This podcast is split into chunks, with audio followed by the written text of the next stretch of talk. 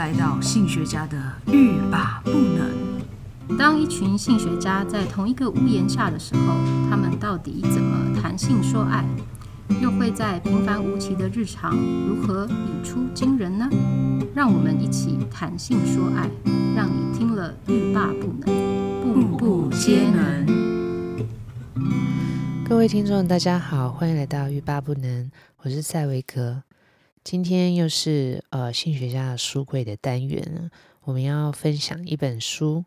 这本书的名称叫做《香醇的红酒比较贵，还是昂贵的红酒比较香》。那它是一本呃原文书翻译的哦，它的这个英文的名称呢叫做《How Pleasure Works: The New Science of Why We Like What We Like》。好，那它的意思就是。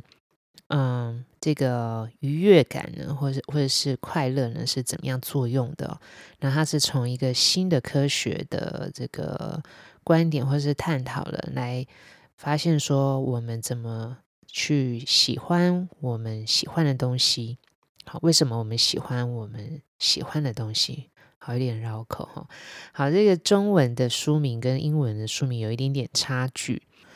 我我是觉得这个英文的书名呢，当然是非常的扣连这本书的内容，呃，也是很直接的，就是凸显出这本书的主题就是要讨论快乐嘛，或是这个愉悦感。那这个中文的书名呢，呃，虽然蛮平易近人的，但是呃。当下看的时候比较不晓得说哦，原来这本书是要讨论快乐啊，或是快乐的呃缘由是什么哈。所以回到这本书呢，呃，这本书刚刚讲过是要讨论快乐嘛哈。那你什么时候会感到快乐呢？或是要怎么样你才会感到快乐？我们都大部分人都希望是一个快乐的人，或者是。呃，很希望是去追求快乐的生活，甚至呢，我们在看看剧啊，或者是听故事的时候，都会期待一个快乐的结局。所以，应该是没有人不想要快乐的吧？呃，有有一有时候会有有一些少数的状况啦，比如说，呃，以前我哦，我是这个艺术创作出身的哈，然后我们都会觉得说，这个艺术创作呢。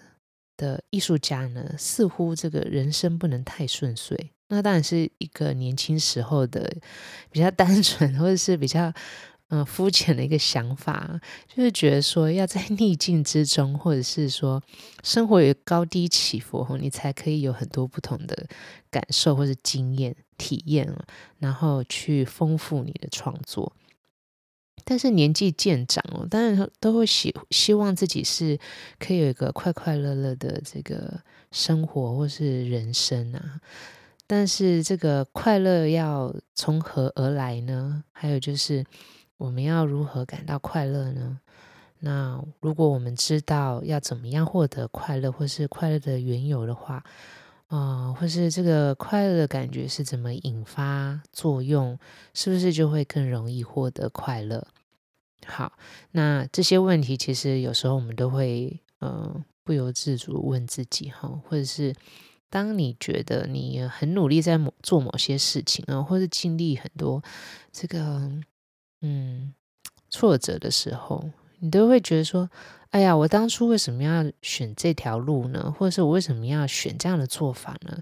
我们不选择一些比较简单然后容易的路吗？哈。好，那这个当然很多事情都没有那么的简单，然后有时候这个呃困难的路或是崎岖的路呢，也是会在这个途中呢有非常多的这有趣的事情。好，那但快乐呢也不见得是表面上我们说的这种简单的愉悦感啊，或者是生理上面的这种愉悦。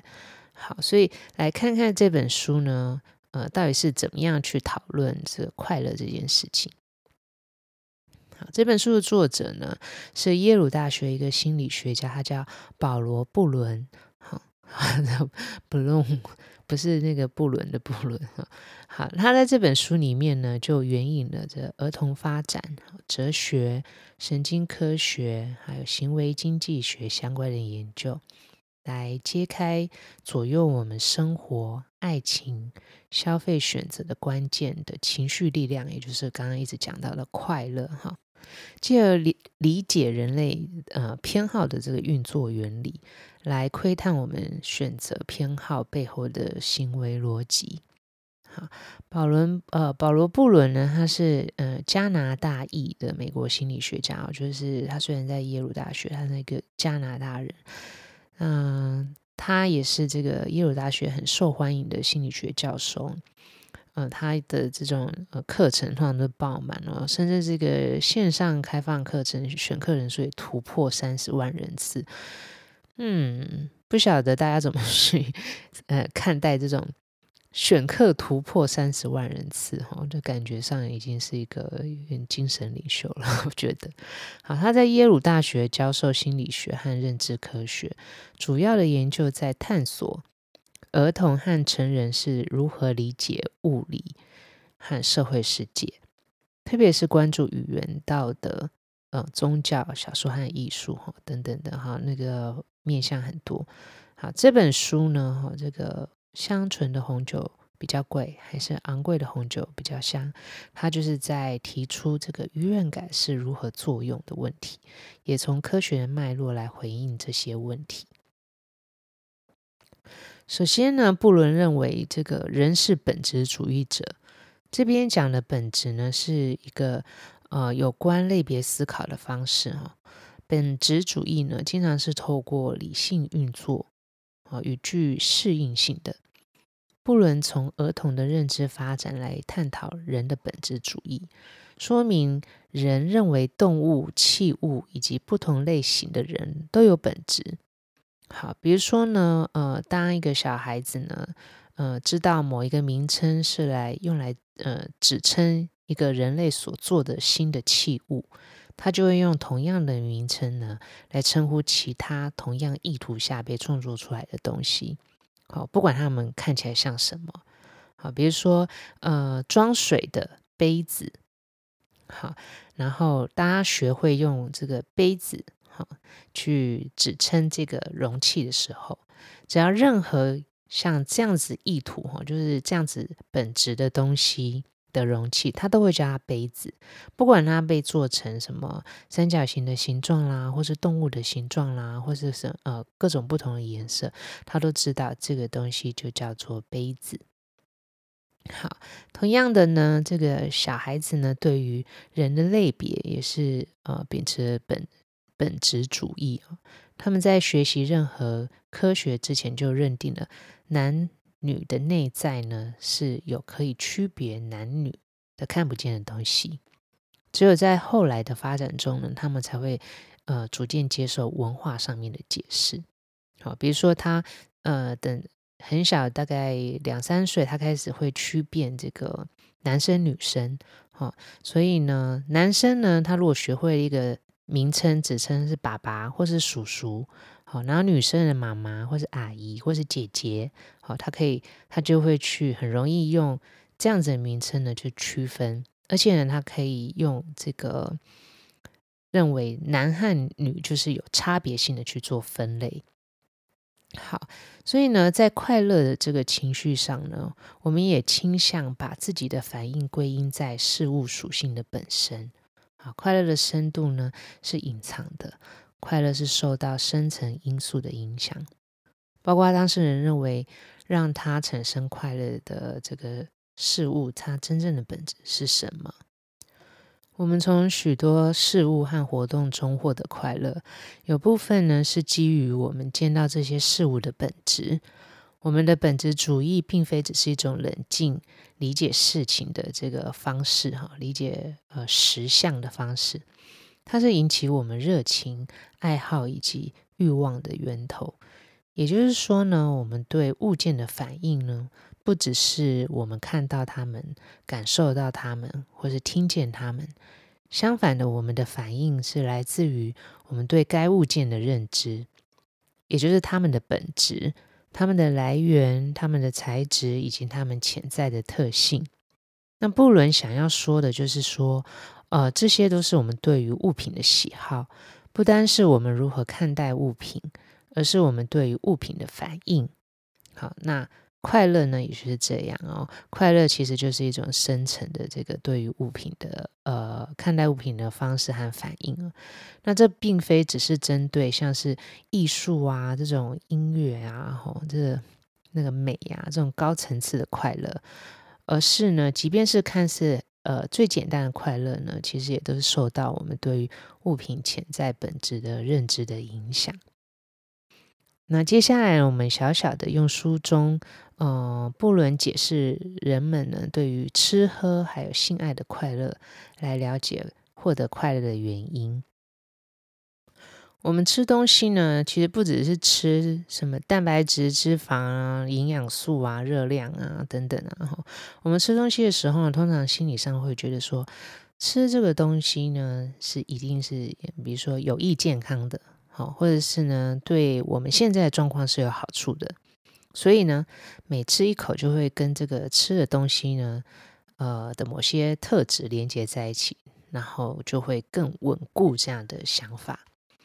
那人类的生理学和演化学也许可以部分的解释为什么我们喜欢某种食物，还有不喜欢某种食物，会有那种喜好的差异呢？呃，是根据身体的需要、人类的演化的环境。以及文化、性格、经验，还有运气、形塑的品味的结果。好，你这样我们可以想想看，我们呃喜欢吃某些东西，或不喜欢吃某些东西的一些嗯经验，或者是如何养成哈。那人类从小就会向亲近、熟悉的人学习对食物的选择，呃，这也是一种文化学习的形式，比如说。嗯，家庭经常会食用什么样子的料理，或或是口味？那这个家庭的子子孙孙呢，就会延续或是偏好一种家的味道。好，嗯，就很像就是北部人啊、中部人啊，还有南部人啊，可能就是一种嗯区域性的对于这种口味的偏好，可能会也会有一种呃呃不同的这个区分。好。那然而呢，对于这个厌恶什么样的食物的情绪就会就就比较不同了。除了厌恶的机制发展跟讨厌腐烂还有污染有关，布伦呢提出，呃，比较有可能的是生物时间来触动厌恶感的出现。好，这是神经系统发展的一部分。那其中呢也包含文化的这个多样性。那刚刚讲到这个本质主义的心态呢，可能会。阻止你吃某些食物，比如说，有些人认为呢，动物动物是有灵魂的，所以呢，我们吃动物，也许就是剥夺了它的灵魂。好，那相同的，那也许因为本质主义呢，也会着迷某些相同的食物，比如说吃了某动物的某些部分，好，可能会获得这个刚刚说到灵魂，或者是那个动物的能量。好像，嗯，以前就是有些人会说吃边补边，哈，吃脑补脑之类的，哈，所以相同的食物或是呃相同的东西，都有可能是因为本质主义而有不同的这个喜好或者是厌恶。好，那不知道各位听众喜不喜欢美食呢？好，或是呃喜不喜欢吃烧烤？哈。好，那个中秋节快到，家家户户又要来烤肉了，对不对？好，那要吃烧烤的时候呢，或是烤肉的时候，你会选择什么样子的肉品或者食材来来烧烤呢？好，假设我们把范围缩小，如果是烤肉的话，你会不会想说，嗯，什么肉要要烤什么肉呢？猪肉呢？海鲜呢？还是牛肉呢？啊，如果是牛肉的话呢，要用什么部位烤起来比较好吃？那这个肉呢，我们要呃选产自哪里的哦？是要在地的新鲜呢，还是要呃哪个国家进口？美国进口、澳洲进口呢？好、等等，就会有很多的这个条件或是这个想法。那如果呃肉品有狗肉或者是老鼠肉的选项，你会选择吗？我想你应该是完全不会想要吃的吧。那么，如果是三三 D 列印的肉，你会想试试看吗？好，那其实这些对于食物的这个，光是一个烤肉哈，这些思考，其实都代表着我们对于这个这个肉，对我们来说，味道如何，想不想吃，哈、哦，都取决于我们认为我们在吃什么。好，布伦呢用这个小孩子呢当做例子哈、哦，来再讨论这个小孩子喜选择这个食物，或者是对于食物的喜好。好，比如说小孩子呢最讨厌的食物是什么？嗯，青椒、胡萝卜、香菇、葱、蒜，对不对？好，嗯，也也许很多嗯大人哦，就是。小时候讨厌这些，这长大了呢，也许会发现它的好处，或是发现呃自己改变了这个喜好。呃，那么呃，小孩子最讨厌的这些食物哈，我们有时候会想说，我们要怎么样让小孩子喜欢呃，或者是吃这些他们讨厌的食物呢？好，那个布伦他不管是在书里面，或者是在那那个 TED 的那个影片里面。他嗯开玩笑的说，不过我觉得有可能是认真的说了，就是说告诉他们说，这些东西呢都是从麦当劳买来的，所以呢他们吃的时候呢就会觉得哇麦当劳一定很好吃，然后就会吃得很开心，因为呢他们相信麦当劳的食物比较好吃，这点呢让他们觉得所吃的东西呢是比较美味的。好，这个样子的一个呃说法呢，其实也代表着人们的偏好取向呢，是以他们比较喜欢的品牌为依据。那布伦呢，也用另外一个成人的例子来说明，要怎么样让成人真正的享受红酒。好，不知道大家喜不喜欢喝红酒？我个人还是很很喜欢喝红酒啊，哦，呃，红酒、白酒就是。都蛮喜欢的。那我曾经就是因为呢，想要能够真正的这个享受红酒，所以就觉得我一定要很认真的了解它哦，我才可以呃真正的就是享受它真实的它。所以就去上课，好，然后去了解这个红酒它的各呃葡萄酒各种不同的这个风土哈，然后还有它的品种等等的东西啊。好，布伦呢，他其实也知道了这一这一点啊，就是其实要真的会喝红酒，或者是喝得出红酒的各种不同的这个样貌或类型呢，其实是一件不大容易的事情。啊，所以呢，大部分的人呢，其实呃不是不够了解，他就喝喝不大出来。那他就用这样的一个方式来做研究，来凸显说这个嗯。人呢是怎么样去呃享受哈？能不能够享受喝同样的这个红酒哈？那他就是呃把红酒呢放在这个很贵的这个瓶子里面，来凸显这个红酒它的价值很贵很稀有。好，那在这个他做的这个研究上面呢，他说的这个研究上面来看呢，嗯、就是有几十个甚至上百个研究显示说，如果你相信你在喝昂贵的东西。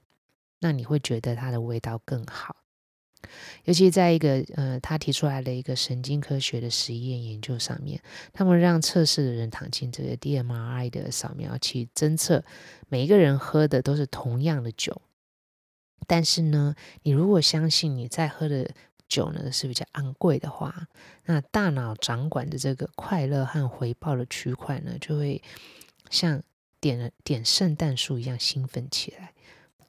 好，这不只是说呢，这些人呢，他是比较快乐，或者是比较喜欢这个红酒，而是说呢，人是用不同的方式在感受喝红酒这件事情。因此，我们可以看到，布伦在对吃喝的这个快乐里面呢，用两种方式来理解快乐的来源。第一种方式呢，呃，这是一个两阶段的过程。首先呢，就是你品尝某个东西的方式。是以吃东西的生理特性为基础，我们靠的是鼻子和嘴巴、嗅觉还有那个味觉。那第二个阶段呢，就是你相信你正在吃的是什么东西，并把这个经验转化、调整并合成了对这个东西味道的记忆。好，这是第一种方式。那第二种方式呢，也就是布伦认为可能性比较强的一点的方式，就是信念影响经验本身。就像大家喝到普通的红酒的时候呢，不会说味道像哦，这个这个红酒好普通哦，但是呢，如果喝到是一级呃特等品哦，他就会觉得这个一定会比比普通的红酒好喝，而且就算我喝不出来，它一定会很特别，或者它一定有有差异好的那种感觉，就是信念会影响你的经验本身。好，那这样子呢，我们再来看到，就是说性和爱可以令人快乐的原因，是不是也是一呃依据这样子一种本质主义哦，或者是说呃也是跟我们在吃喝美食上面有相同的这个逻辑呢？好。那就性的方面来说呢，性的快乐呢，不只是身体感官的事情啊。对性的快乐，也可能是根植于一种信念。好，刚刚有提到哈，信念会影响经验本身啊。你相信某个人到底是谁，或是某个人他是什么，然后他就会去影响你的呃快乐与否。那布伦提到对性的喜好的一种简单的逻辑呢，就是动物呃。演化出喜欢那些对他们有益的事物，好，所以性的快乐呢，就是一种奖赏啊，驱使他们重复有助于繁衍的活动啊，就是一种延续生命的这个逻辑。但是呢，有很多人类的性呢是很难这样子解释的，就比如说同性恋的性爱，还有恋物的这个偏好等等。不伦从我们的这个身体结构上面的演化，还有心智上面的演化，来说明男女的差异其实是越来越接近的。比如说，我们对于追求配偶，还有呃亲职分工，就是 parenting 哈，就是照顾这个后代的分工，男人和女人虽然。呃，体型上有一些差异变化，欲望的类型稍有不同，或者是对于子女的态度或者是方式稍微不同，但是呢，差异也不会像动物一般那么大。就像布伦说，男人和女人有一点相同，就是我们都喜欢漂亮的脸孔，但是漂亮呢又因人而异，也因不同的地方文化会有不同的标准。那另外呢，漂亮也不一定是呃很特别哦。那它大概会是一种普遍的美感。那为何是普遍呢？或者是我们可以说是一种普通的一个呃外貌？可能是这个是一种健康的反应，因为大部分人如果是这样子的状况，没有没有一些特别的偏离常态的话呢，它都是一种健康的这个反应。那我们会认为说偏离常态的情况都是不好的。长相外貌也并非就是一切啦，我们也会被某些具有某种相关特质的人给吸引，可能来自于嗅觉。也可能来自于听觉，或是对某个人的个性。还有一个因素呢，就是熟悉度。好，在这边呢，布伦就提到一个研究，他邀请了一组妇女到他的课堂里面。那有的妇女呢，重复来了十次或者十五次；有的妇女呢，只来了五次；有的妇女呢，只来了一次而已。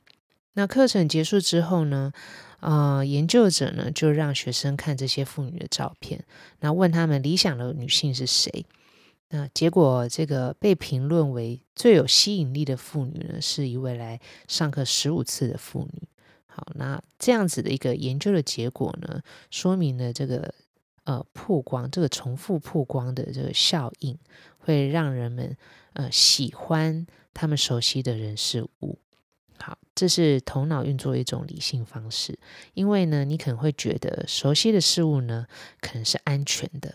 哇，那我觉得，嗯、对于我们来讲，一般人可能会，嗯、有的体验就是这种日久生情，或者是见面三分情，就是你看，你看多次了，你接触多了，然后你可能就会觉得，嗯、我可以比较了解他，或者是呢，我会对于这个熟悉感。比较高，我就会觉得具有一种安全感。好，那另外一个吸引力的因素呢，与普通对称性啊，或是这种类似特质呢，都无关，而是呢，这个当事人呢，他的表情，好，他是不是有微笑？所以当呃你遇到陌生人的时候呢，你可能会针对就是对你微笑哈，或者是面部表情比较亲和的，好比较有好感，然后你会觉得嗯，你比较能够接收到这个表情传达出的情感和善意。好，所以这些呢都可以说明为什么。呃，在幸福婚姻里面的配偶呢，都会认为他们的另外一半远比别人认为的还要好看许多。好，就是情人眼里出西施啦。哈，就是有时候我们会觉得啊，他们互相吸引，互相觉得对方是俊男美女等等之类。哈，因为可能对方对于来他们来说呢，是相对具呃具有亲和力，也具最具有熟悉度的人。好，那还有什么原因会影响我们对另外一个人有性或是浪漫的投射呢？布伦认为，呃，任任何择偶的人哦，都会考虑到三个问题。第一个呢，就是这个人呢是男性还是女性？那其实呢，其实就是说，先去区分男性或是女性，就是去看看对方是不是自己认同的性别和性别特质。那第二个呢是，呃，这个人呢是不是？你的亲戚，好，这个就牵涉到道德观，还有你有没有违背呃自己的伦理的问题。那第三个呢，就是这个人在过去有什么样子的性历史，好，去分析这三个问题，重点都在于，呃，我们在择偶的时候呢，就会去开始厘清我们对某种鉴赏的原则。其实重点都在于我们要看清对方是谁，我们要理解我们。呃，喜欢的对象，或者是说我们面对的对象，是不是真的可以让我们喜欢或是感到愉悦的？好，有没有这样子的特质？所以呃，从上述来说呢，就是从我们之前讲的哈，我们可以知道性欲其实是很精明的。虽然我们已经演化发展出一种能力，对于呃，这个脸孔外貌啊，或者是身身体这个形形态啊，很敏很敏感哦。那我们也注意一些深层的因素，包括性的历史啊，承诺的象征，还有这个人风不风趣，然后是不是很温暖仁慈。也是，也就是说呢，我们不完全是被外貌所吸引，也不完全是受到人格特质或是呃聪明才智所吸引。吸引我们的人刚好具备某些特质，还有不同层面的这个总和。当然，也有可能你爱的那个人呢，或者吸引你的那个人呢，是具有某些功能性，它可以满足你最重要的需求，或者是说你大部分的需求。好。那从这个书中呢，对于吃喝、对于性爱的快乐的探讨，再回想起自己对于某些喜好的形成经验，好像突然可以清楚明白自己喜欢某些事物或是某些人的原因了。也许是生理上面的需求，或者是经验的累积，好，或成为深刻的记忆。但有更多的是我对这些人事物的信念是什么？我抱持着什么样子的信念去体验这些人事物，或体验之后又再怎么样的成为了我的记忆，更加强了我的信念。好，同样的，如果我想要获得快乐的感受，也许我要重新看待原本让我觉得平淡无奇的人事物，或是改变那些令我感到厌恶或是厌烦的人事物的信念。哦，你对什么事情很厌烦，但是又不得不接触呢？那是不是可以用呃不同的方式去经验他们，或是用不同的方式接触？也许获得快乐就不是这么困难的一件事情，或是不可能的任务。今天就借书中的两个单元呢，跟各位介绍这本书讨论的一些内容。那当然，这本书里面还有谈论到更多，比如说，呃，快乐的本质，还有快乐为什么重要，以及这个想象力，啊，还有其他不同的这个快乐的面向，非常值得一读。如果你对这本书有任何的想法，也欢迎告诉我们。那么，性学家的书柜，下次再见喽。